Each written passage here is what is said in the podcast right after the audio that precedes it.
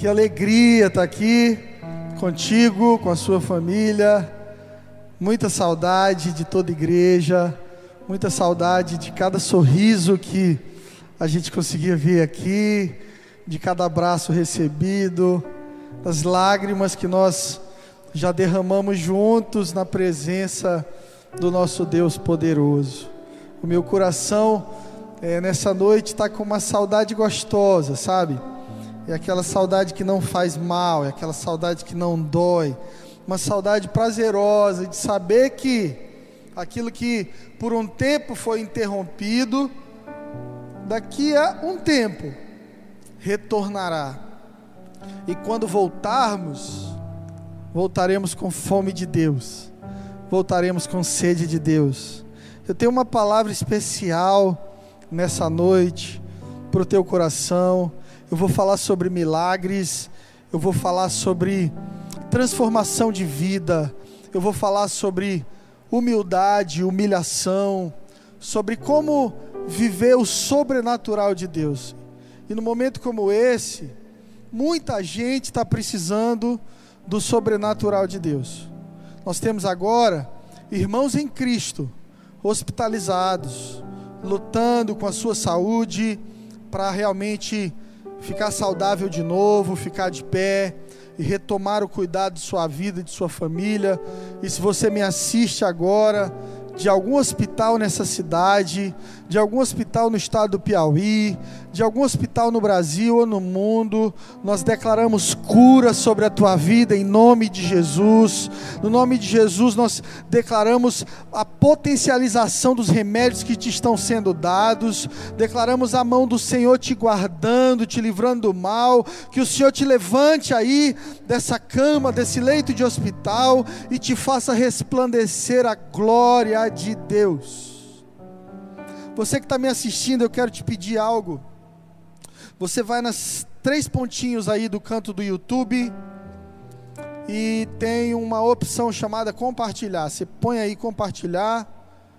Você pode colocar copiar o link e você vai mandar esse link para pessoas que você sabe nessa noite que precisam ouvir a palavra de Deus, que precisam ouvir a voz de Deus eu quero convidar você a abrir a sua Bíblia comigo no livro de 2 Reis, capítulo 4. E nós então vamos ler do versículo 1 ao versículo 7. Vamos falar de um profeta muito especial chamado Eliseu. Certo dia, a mulher de um dos discípulos dos profetas foi falar com Eliseu e ela disse: Teu servo, meu marido, morreu, e tu sabes que ele temia ao Senhor.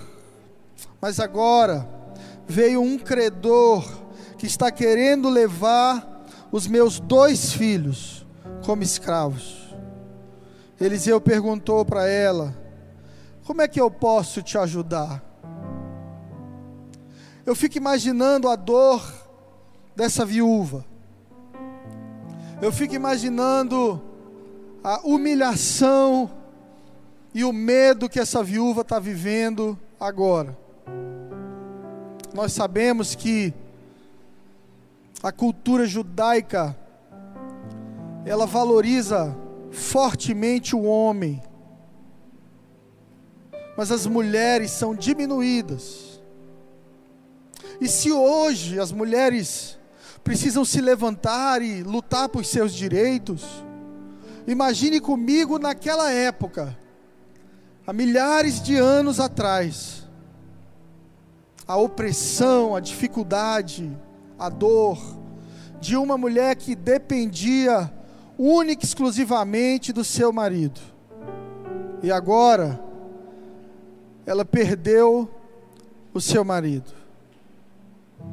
E como uma mulher de fé, como uma mulher forte, ela precisava continuar a sua vida, porque ela tinha um filho, ela tinha dois filhos.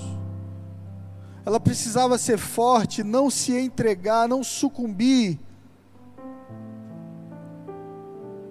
Por causa desses dois meninos. Mas infelizmente, quando você devia alguém naquela época, se você não pagasse a dívida depois de reiteradas cobranças, o que que acontecia? O seu credor tinha o direito de levar os seus filhos como escravos. Ela está diante desse dilema. E ela toma uma decisão muito positiva, que é a decisão de conversar com um profeta de Deus. Eu amo os profetas de Deus. Eu tenho profetas de Deus que falam ao meu coração. Eu me permito e oro para que Deus me use como profeta de Deus na sua vida nessa noite. Porque Deus fala através dos seus profetas. Porque Deus continua usando a voz dos seus profetas. Porque Deus continua movendo através do profético na terra. Esse é o nosso Deus. Mas essa mulher agora está numa situação complicada. Só que Deus deu a ela um coração cheio de temor ao Senhor. E ela então vai buscar a voz do profeta Eliseu. E ela diz: A minha vida acabou. Perdi meu marido e agora eu vou perder meus filhos. E o profeta diz: Como é que eu vou te ajudar? O que é que você tem em casa? Essa pergunta é tão profética para esse momento. A palavra diz que nós somos casa de Deus, somos morada do Deus eterno. Que de todos os templos lindos e poderosos e riquíssimos que existem no mundo, Deus olhou para nós, para essa carne, para esse corpo, e escolheu morar em nós E eu fico pensando, se o milagre de Deus nas nossas vidas, se a cura, se o crescimento, se a maturidade,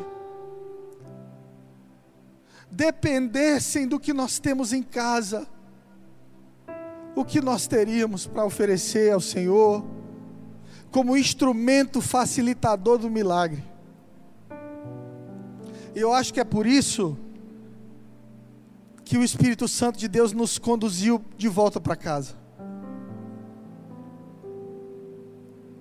Porque disse um filósofo: se você quiser mudar o mundo, comece arrumando seu quarto. E a gente vive num momento de redes sociais, de muitas ideologias, de frases de efeito. Todo mundo sabe uma frase de efeito, todo mundo tem uma frase bonita para colocar no perfil da rede social. Mas muitas vezes nós queremos mudar o mundo, e a nossa casa está precisando de um milagre. Por isso Eliseu vai direto ao ponto e diz: Como é que eu posso te ajudar? O que é que você tem em casa? Porque no processo dos milagres de Deus nas nossas vidas, existem dois elementos. Um deles depende do homem, um deles depende de Deus. Você deve fazer sua parte até que você dependa do sobrenatural para que quando você então depender somente do sobrenatural e só Deus puder fazer alguma coisa por você, então Deus faz. E aí Deus diz para aquela mulher: O que é que você tem em casa? E eu quero te perguntar nessa noite, meu irmão, minha irmã, o que é que você tem em casa? Você que está aqui comigo agora, precisando de um milagre. Você que seu casamento não está legal. Você que vai ser um desses empresários atingidos fortemente pela crise. Você que está tendo dificuldade com seu filho. Você que levantou seu filho na sua vida como ídolo. Sofreu a vida toda e se apegou a esse menino com dependência emocional e você está doente e ele está doente. Como viver um milagre, uma mudança, uma transformação. A pergunta do Espírito Santo para você: o que é que você tem em casa? O que é que há dentro de você que Deus possa usar para trazer a cura? O que é que há dentro de você que Deus possa usar para trazer a restauração? Quais os valores você ainda guarda no seu coração? Quais as promessas você ainda guarda? Quais os princípios de Deus você ainda protege? Porque quando balançamos, quando somos sacudidos pelas crises, uns se apegam em Deus e correm para Deus, outros tentam fugir de Deus. Mas uma coisa é certa, e eu quero que isso fique claro nessa noite. Se você quer viver uma vida de milagres, olhe para dentro, porque algo dentro de você será o instrumento de Deus para realizar esse milagre na sua vida. Essa mulher não tinha muita coisa, e ela disse o seguinte: A tua serva não tem nada além de uma vasilha de azeite. Você sabe o que azeite significa na Bíblia? Azeite significa unção. O azeite representa, em muitos momentos, a comunhão com Deus. Aquilo que é fruto, aquilo que é extraído da, das crises, das pressões, dos momentos difíceis. Não foi à toa que o lugar que Jesus foi antes de ser entregue aos soldados e pregado numa cruz em nosso favor, se chamava Getsemane. Getsemane significa prensa de óleo, fábrica de azeite, lugar aonde o azeite é extraído.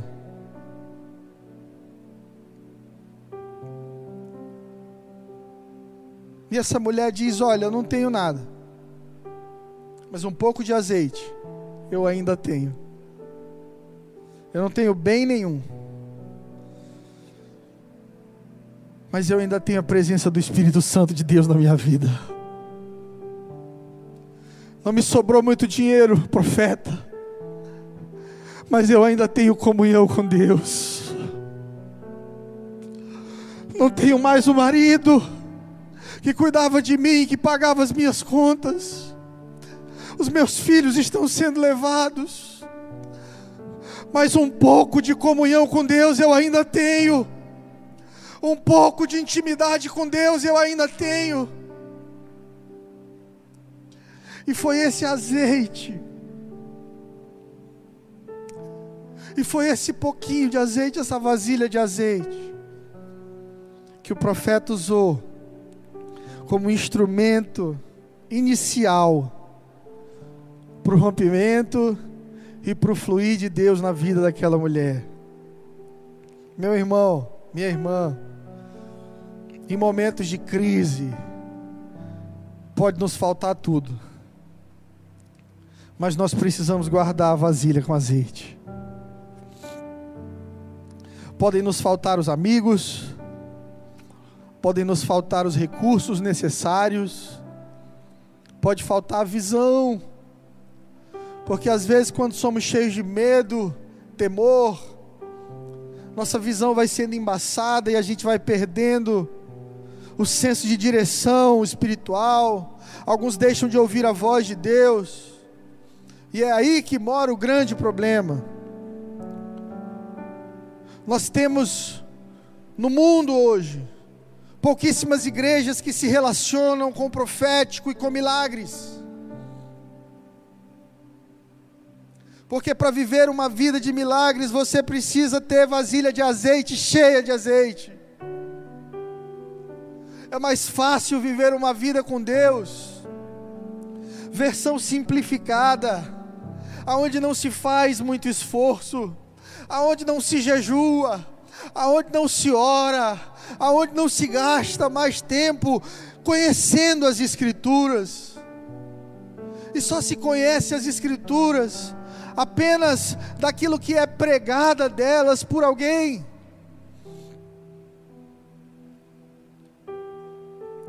E quando nos falta azeite, nos faltam milagres. A minha oração nessa noite por você é para que o Espírito Santo de Deus encha a tua vasilha com azeite nessa noite. É para que a sua casa agora mesmo, agora mesmo, agora mesmo, agora mesmo, seja cheia com a presença do Espírito Santo. Você que me ouve agora e, e, lágrimas estão tomando conta de você e o seu coração está transbordando, levanta a tua voz e glorifica o Senhor. Deixa o Espírito Santo de Deus te encher, deixa a tua vasilha ser cheia nesse momento. Porque as nossas vasilhas são cheias e são úteis em momentos de crise. Eliseu então disse o seguinte, verso 3: Vá pedir emprestadas vasilhas a todos os vizinhos, peça muitas. E depois entre na sua casa com seus filhos e feche a porta. Derrame daquele azeite em cada vasilha e vá separando as que você foi enchendo. Depois disso, ela foi embora se fechou em casa com seus filhos e começou a encher as vasilhas que eles lhe traziam. Quando todas as vasilhas estavam cheias, ela disse a um dos filhos: Traga-me mais uma. Mas ele respondeu: Já acabaram. Então o azeite parou de correr. E ela foi, contou tudo ao homem de Deus que lhe disse: Vai embora, venda o azeite pague suas dívidas, e vocês e seus, e você e seus filhos ainda poderão viver do que sobrar. Aquela mulher chegou diante do profeta com um grande problema, uma grande dívida e recurso nenhum. E por ter confiado no homem de Deus, e por ter mantido sua intimidade com Deus, mantido seu temor a Deus, alguns versículos depois, as contas estão pagas, os filhos estão bem, e ela ainda tem recurso e azeite para viver de tudo que sobrar. Sabe o que significa isso? Quando você ouve a voz de Deus, quando você faz o que Deus está te pedindo, Deus cuida de todo o resto quando você obedece a Deus, quando você se humilha diante de Deus, quando você não perde o temor de Deus, quando você faz o que o Espírito Santo de Deus te manda fazer, Deus providencia cuidado, recurso, graça, saúde para todos os dias da sua vida.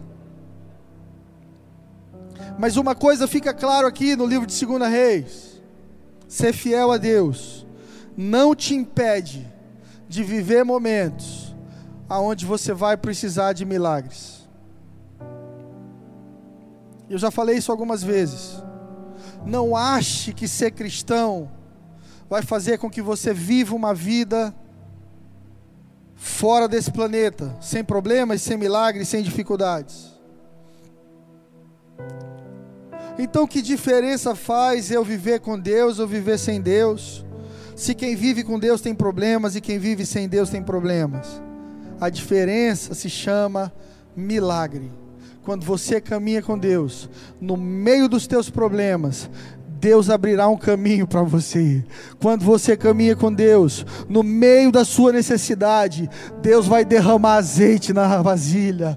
Quando você caminha com Deus, no meio da sua enfermidade, Deus estenderá a mão e vai te curar. Quando você caminha com Deus, no meio da perda, da divisão, no meio da confusão, no meio da dor da sua alma, o Espírito Santo de Deus vai te encher com alegria, vai te encher com propósito e com visão para todos os dias da sua vida. Uma chave para o teu coração, anote isso aí.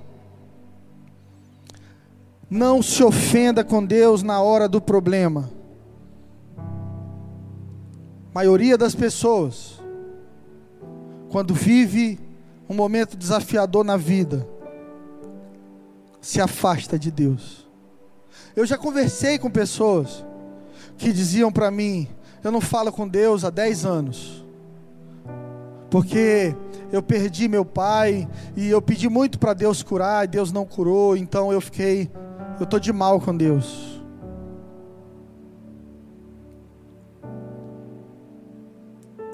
Esse é o grande desafio da vida cristã. Confiar completamente em Deus.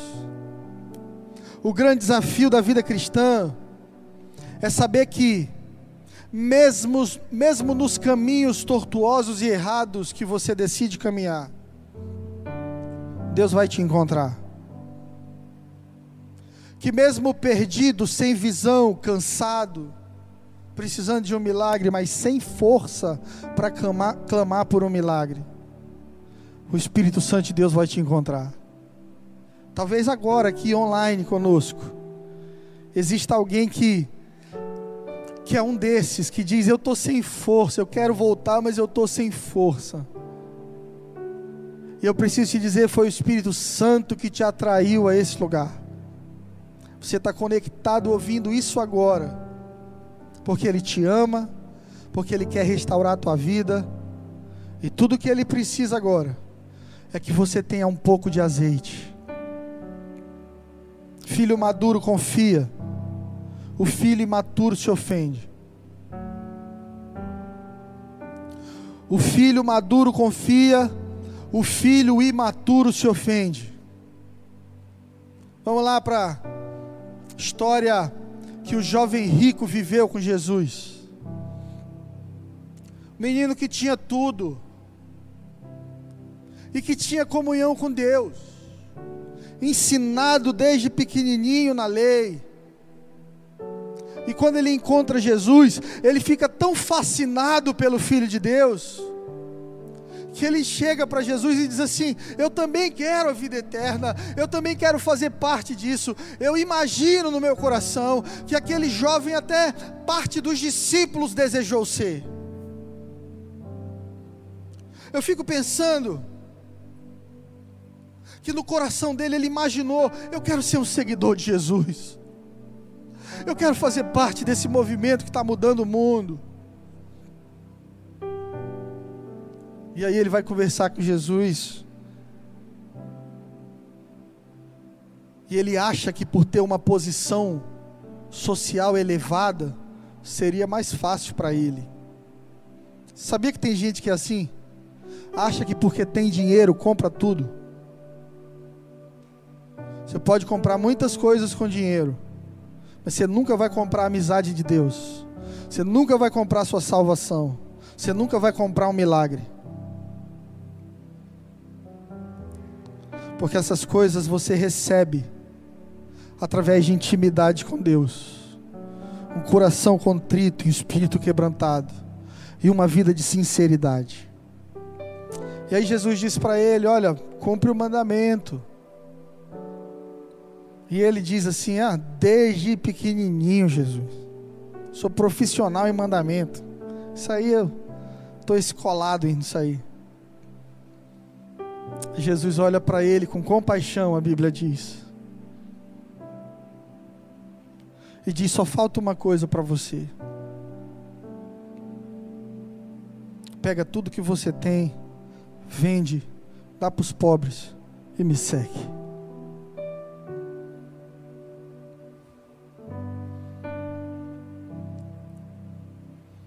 Eu não sei, mas se Jesus falasse isso para mim, cara, eu não pensava duas vezes. Não existe vida mais extraordinária, mais poderosa do que uma vida seguindo a Jesus.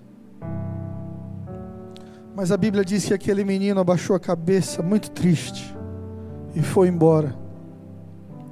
Ele se ofendeu com Deus.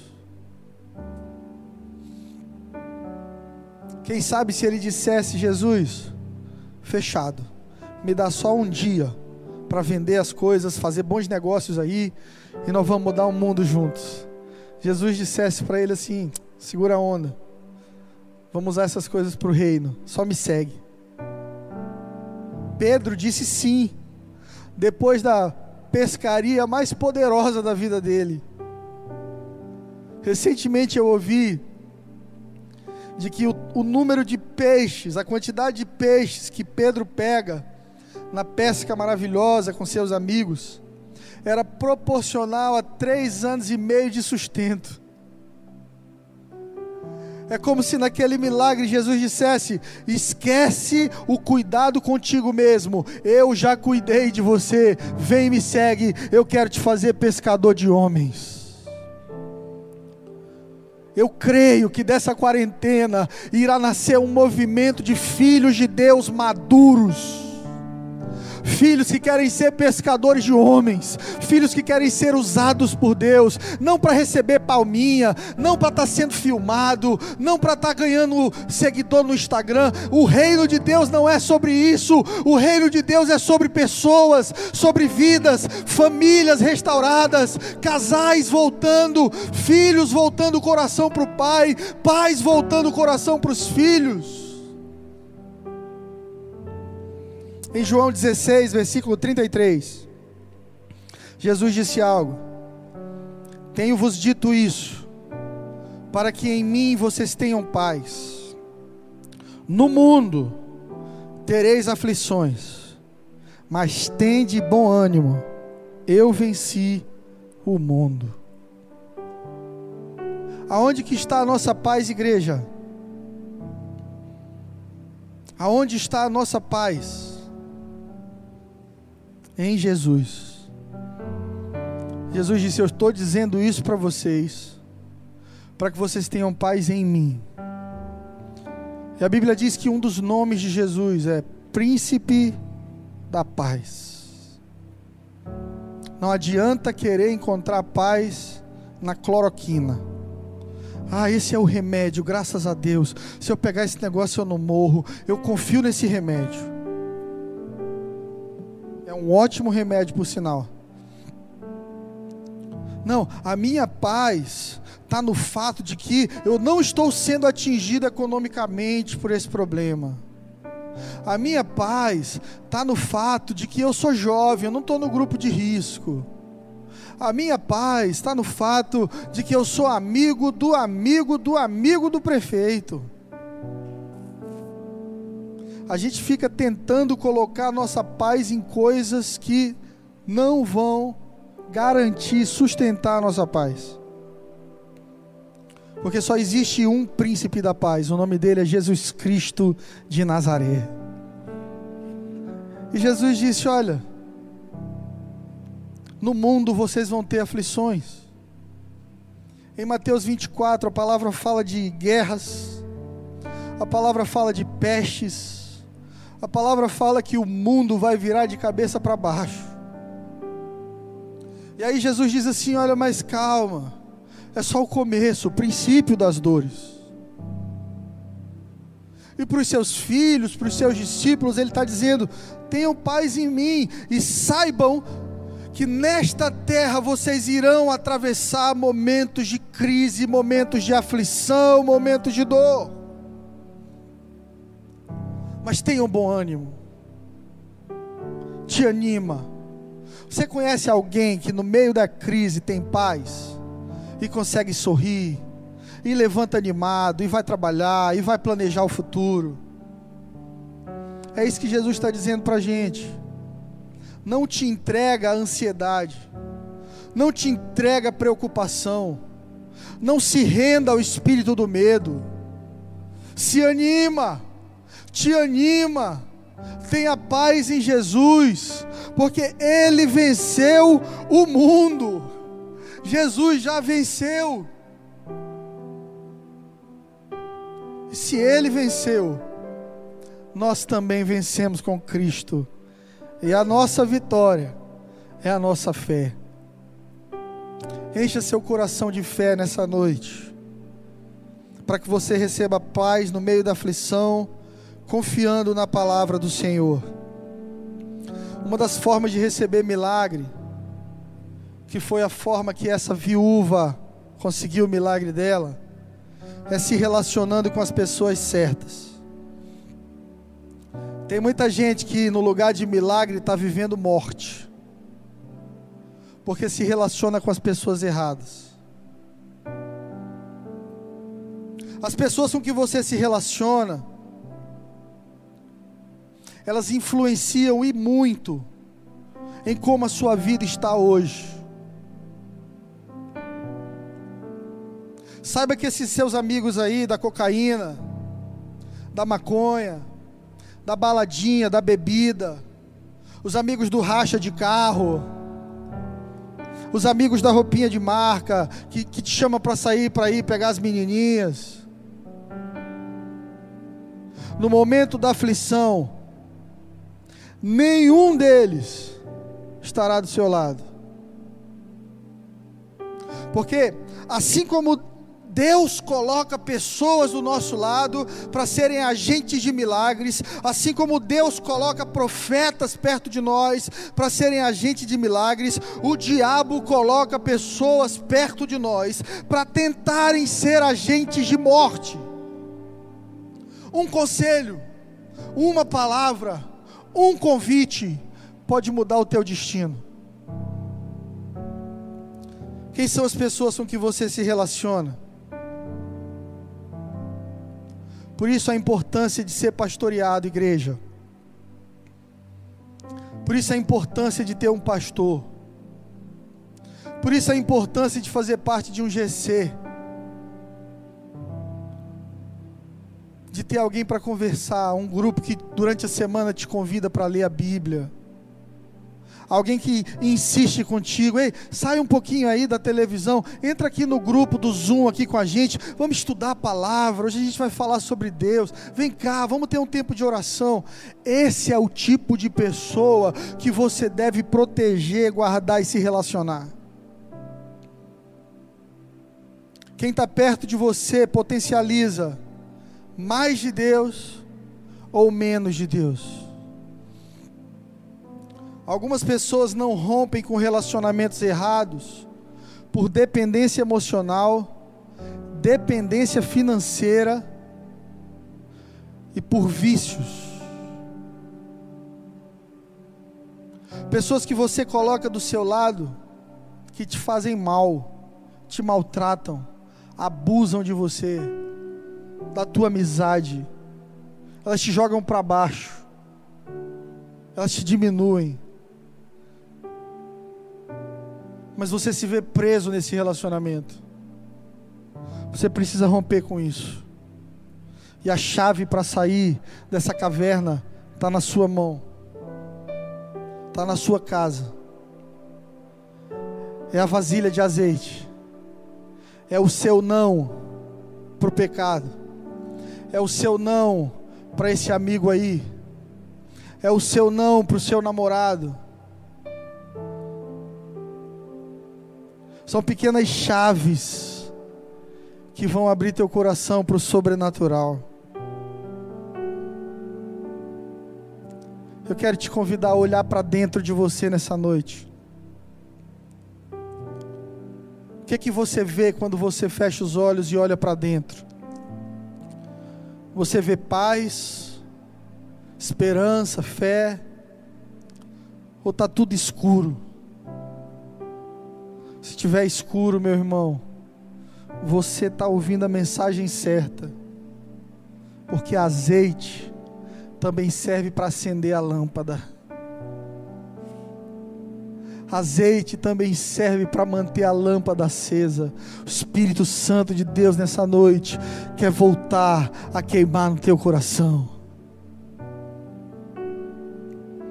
O que é que você tem? Eu não tenho nada, Eliseu. Só um pouquinho de azeite. Nada para Deus é tudo. Morte para Deus é vida. Perder para Deus é ganhar. O reino de Deus é o inverso dessa terra. Nessa terra, você vale o que você tem. No reino de Deus, você vale o que você é.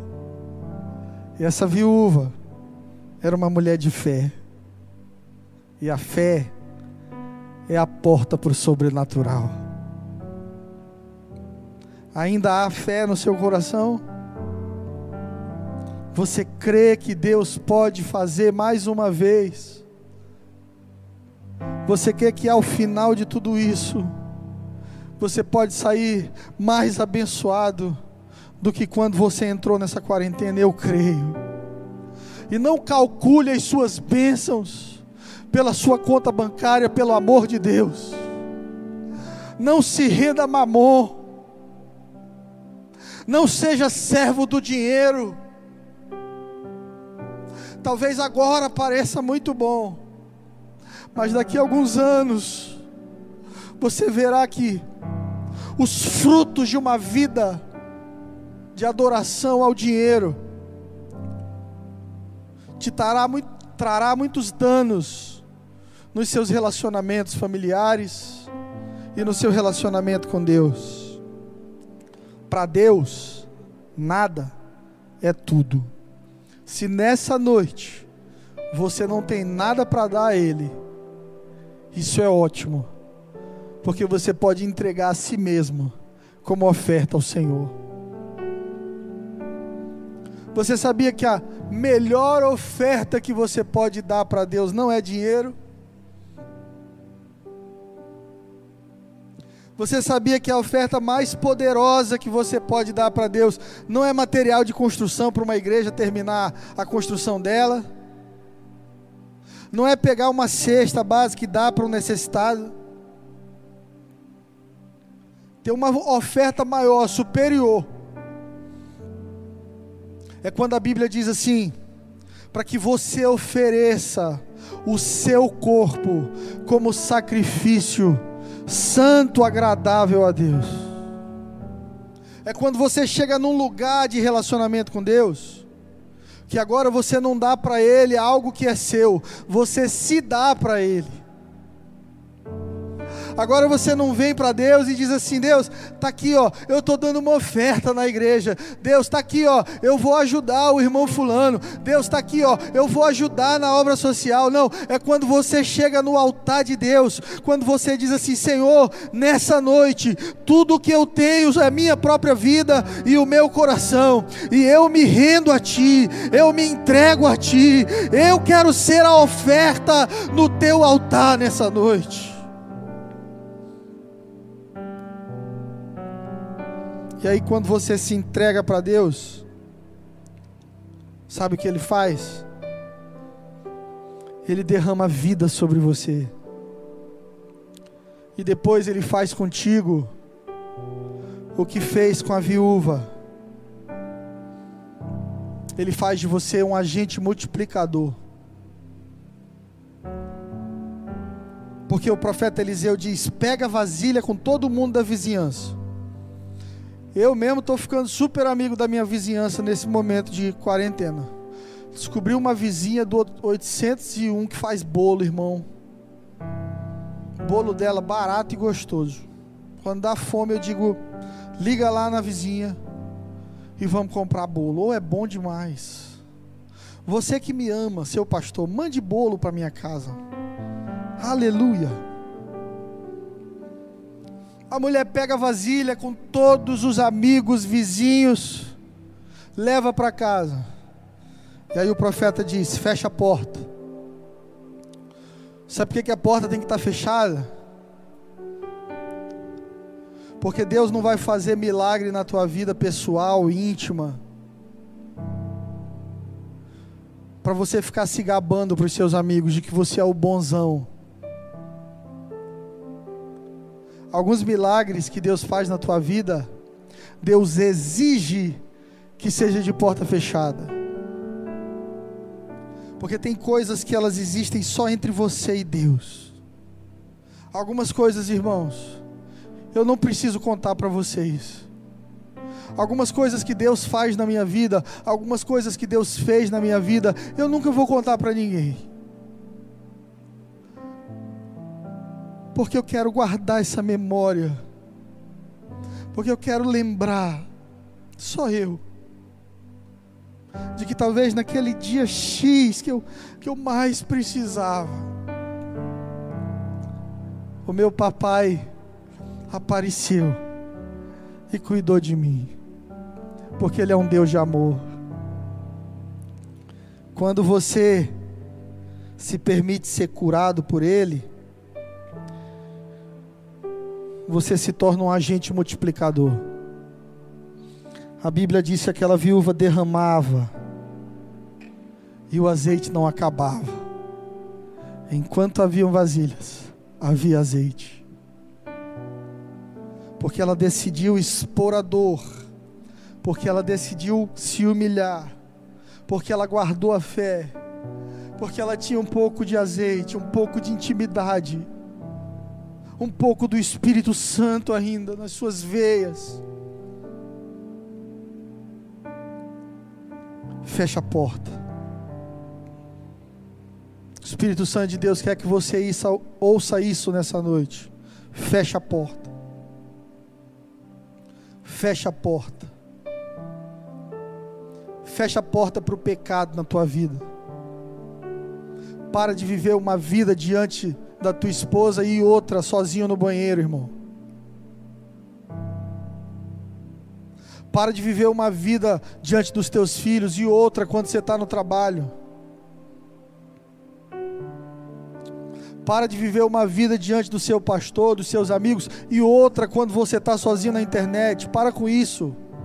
Fecha as portas na sua vida que dão acesso ao mundo, ao lado exterior porque alguns milagres que Deus quer fazer na sua vida serão feitos, realizados num lugar de intimidade. Fecha a porta para o divórcio na sua vida, irmão. Vez ou outra nessa quarentena, tem alguém me ligando com problema de casamento.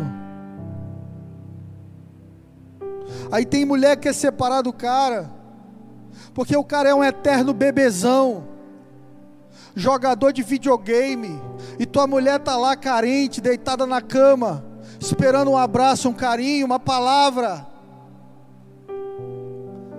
Porque você ainda é viciado em drogas, e a tua, esposa, a tua esposa te olha com pena, irmão, porque você não consegue vencer esse vício, essa substância miserável que você usa como muleta para a tua vida, tendo o Espírito Santo para te ajudar mas você insiste em ser vítima. Fecha a porta para o divórcio. Amadureça, seja homem. Assuma a sua família, ame sua esposa, ame os seus filhos.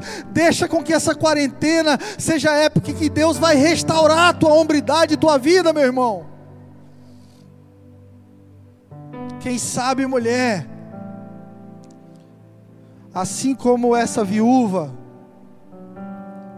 você também se sente só.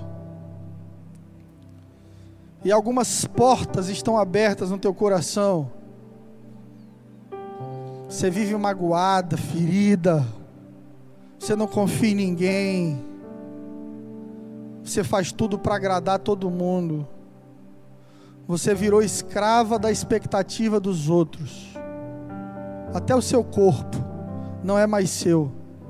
Seu corpo é escravo da expectativa dos outros. Você tem que mostrar o seu corpo para se sentir aprovada.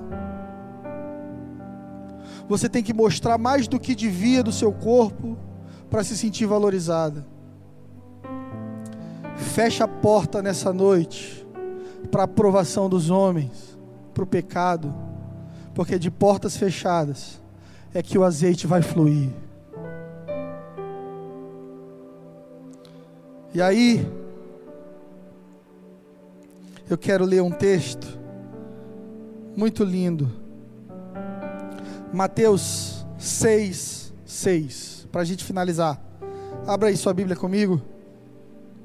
Mateus 6, 6. Mas quando você for orar, vá para o seu quarto, feche a porta e ore a seu pai, que está em secreto. Então, seu pai, que vê em secreto o recompensará. Jesus está nos dando uma chave relacional. Jesus está nos dando aqui sabedoria para se relacionar com Deus. Jesus está nos dizendo aqui como podemos ter acesso a uma vida de milagres. A gente está no, no mundo das mídias sociais. Até para dar cesta básica, a gente tem que filmar. Aí você fica imaginando como que o mendigo se sente, você com a quentinha na mão entregando para ele e com o celular fazendo selfie para botar no grupinho para dizer que você é legal. Deus não trabalha assim. Deus não é hipócrita. Deus não se move por aquilo que fazemos em público, porque em público todo mundo é legal, todo mundo é bonitinho, todo mundo é gente boa. Por isso, milagres poderosos acontecem na intimidade, no secreto. No secreto. Jesus disse: Seu Pai que está em secreto. Deus está em secreto, Deus está escondido, e Jesus dá o endereço de Deus, está no teu quarto. Eu pensei que Deus estava na igreja. Deus te dá um abraço na igreja, te dá um beijinho, te lava, te cura, mas você quer ouvir revelação e quer viver milagres? Tem um endereço que Ele está te esperando, é no teu quarto. E quarto fala de santidade. Porque no seu quarto você não tem máscaras. Porque no seu quarto você não quer provar nada para ninguém. Por isso Jesus está dizendo: vai para aquele lugar aonde você é você mesmo. Fecha a porta, irmão. E ore seu Pai em secreto. Então, o seu Pai que vê em secreto vai te recompensar. Jesus não está dizendo que você tem que ir para o seu quarto quando você estiver bem. Graças a Deus por isso. Porque às vezes a gente vai mal. Às vezes você está quebrado. Às vezes você está distante de Deus. Às vezes seu coração está ferido. Mas Jesus está dizendo: vai para o quarto. Vai para o quarto.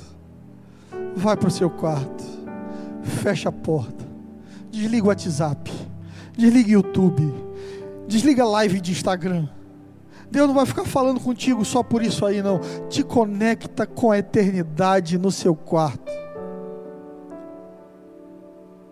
O céu é meio rústico às vezes. A forma de Deus de trabalhar muitas vezes é a mais antiga, mas sempre a mais eficiente. Não existe melhor forma de se relacionar com as pessoas do que olhando nos olhos dela e conversando. A gente, eu ligo para o meu pai, FaceTime, é, ligação de vídeo. É legal, mas não é igual. O bom mesmo é dar um cheiro no meu gordinho. Essa parte tem que editar da pregação. O bom mesmo é dar um abraço no meu irmão. É tomar um café juntos. É estar tá no mesmo ambiente. Por isso, querido, Jesus não quer ter uma experiência virtual contigo. Jesus quer ter com você uma experiência pessoal. Entra no quarto, fecha a porta e ora. E quando Deus vê você fazendo isso, Ele será a sua recompensa. Ele vai lá tocar teu coração. Ele vai lá responder as tuas dúvidas. Ele vai lá sarar as tuas dores. Amém? Eu quero orar com você. Quero convidar você a fechar seus olhos aí onde você estiver.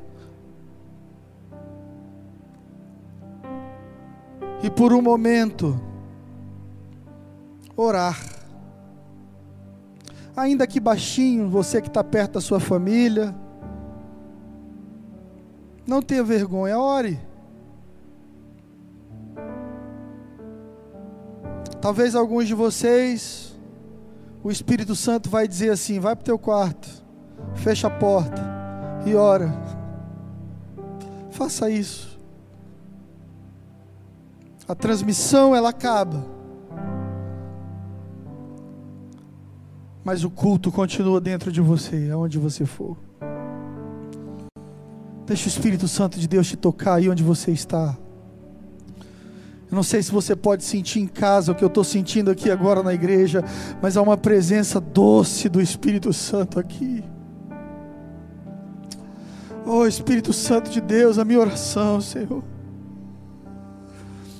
é para que cada pessoa que se sente desamparado nessa noite, receba, receba da tua presença, Pai é para que cada crente que deixou a lâmpada apagar por falta de óleo, produza óleo com fidelidade diante de Ti, Senhor, e possa caminhar no sobrenatural.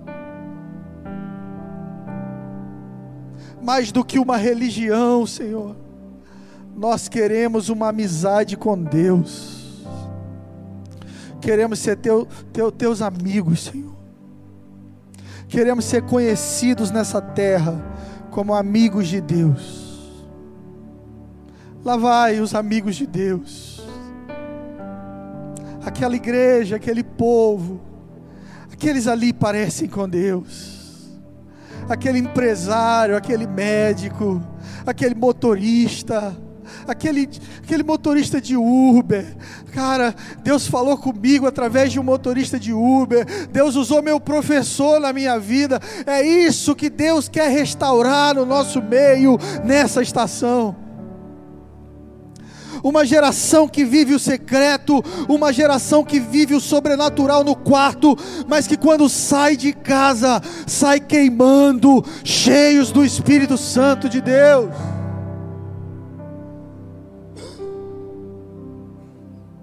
Você não é uma vítima. Você é filho. Você é filha de Deus.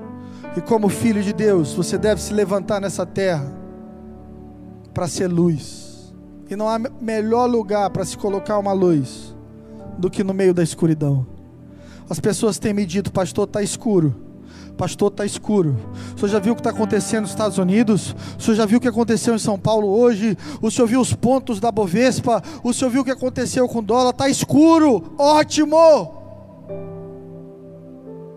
É no meio da escuridão que a luz brilha mais forte.